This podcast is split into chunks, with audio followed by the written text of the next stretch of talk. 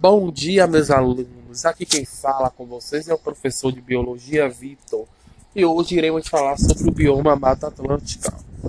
A Mata Atlântica é um bioma composto por diferentes formações vegetais e ecossistemas associados que se destacam por sua grande biodiversidade, incluindo, por exemplo, várias espécies endêmicas. O que são espécies endêmicas? Espécies que ocorrem apenas nessa região, Hoje, devido a uma série de fatores que incluem, por exemplo, a atividade humana, restam, segundo a Fundação SOS Mata Atlântica, apenas 12,4% da floresta que existia originalmente.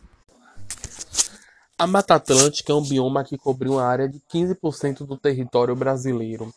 Área essa que inclui os estados de Alagoas, Bahia, Ceará, Espírito Santo, Goiás, Mato Grosso do Sul, Minas Gerais, Paraíba, Pará, Pernambuco, Piauí, Rio Grande do Sul, Rio de Janeiro, Rio Grande do Norte, Santa Catarina, São Paulo e Sergipe.